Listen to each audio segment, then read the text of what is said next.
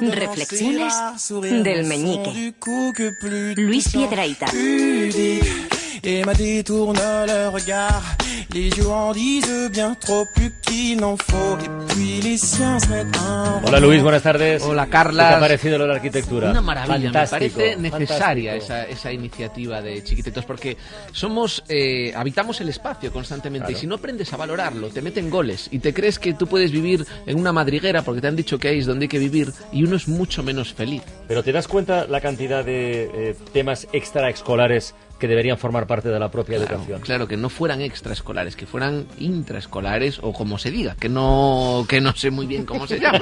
Y hablando de cosas extraescolares, hoy voy a hablar, Carlas, ¿De qué? uno de los seres más espantosos que hay sobre la faz de la Tierra. Ay, Los trofeos. ¿Los trofeos? Los trofeos. Vamos a hablar del espanto como galardón. ¿eh? De, de lo horrible como premio. De eso, porque hay dos tipos de trofeos. Si lo miras bien, están los que tienen forma de objetos de menaje del hogar, tipo copas, Copas, bandejas, ensaladeras, vasos, platos de cerámica con un jugador de voleibol dibujado. ¿eh? Eso es un, ese es un tipo de trofeos.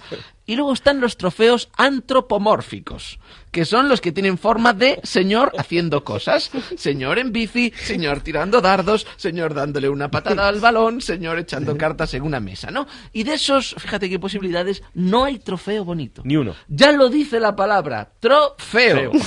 Tro, que etimológicamente viene del, de troll, que en el idioma de los gnomos quiere decir feo, y feo, que quiere decir feo. Por lo tanto, trofeo, feo, feo, o sea, re feo.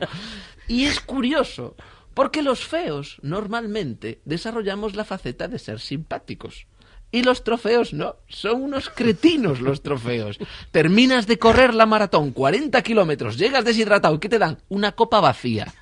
Ponle isostar o un caldito de pollo, algo que está el pobre señor que se muere de sed. Parece que le estás diciendo, te has ganado la copa, corre otros 40 kilómetros, e igual te echamos un chorrito de algo. Claro, los, los trofeos, bien mirados y mal mirados también, pueden estar en varios sitios. Sí.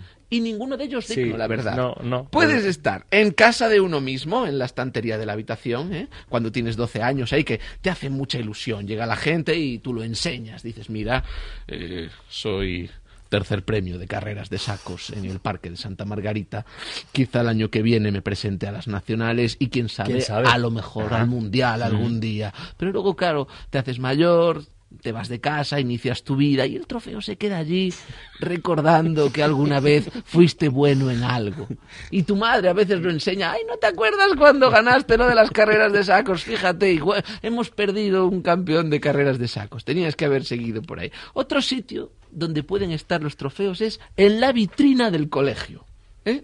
En todos los colegios hay una vitrina destinada a tener los trofeos que han ganado todos sus alumnos. Mi colegio ganaba muy, muy pocos. Hicieron un truco muy bueno. Pusieron espejos. Ah. Entonces, había dos espejos. Efecto multiplicador, Claro, había dos trofeos, pero parecían infinitos porque uno se reflejaba en el otro, en el otro, en el otro. Y eso me parece que es un truco bastante bueno. Con esto hay alguien que hacía milagros, ¿eh? Sí, Con claro, re- replicando trofeos. ¿Sabes en quién pienso yo cuando veo, pues, sobre todo los Oscars, los Goya, los, los grandes trofeos? ¿En quién piensas? En el hombre del buril.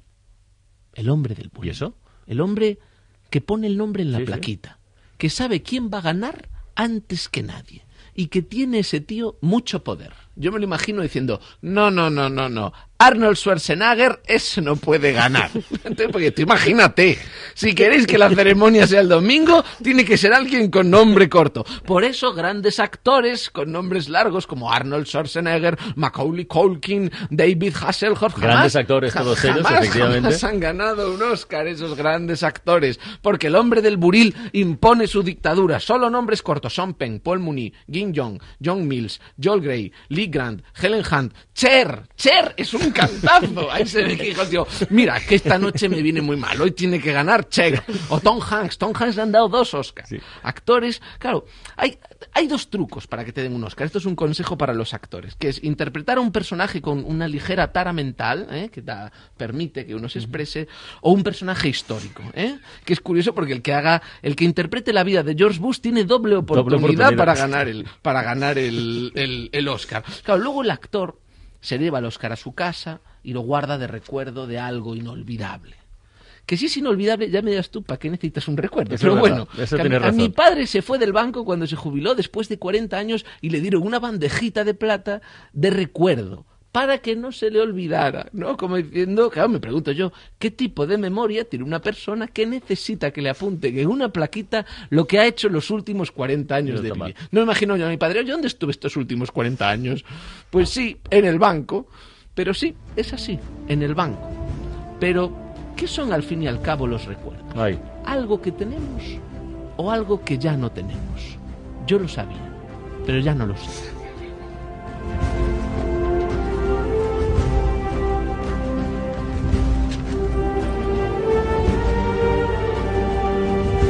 Gran reflexión, como siempre. Luis Pedreita, hasta la próxima semana, amigo. Adiós. adiós.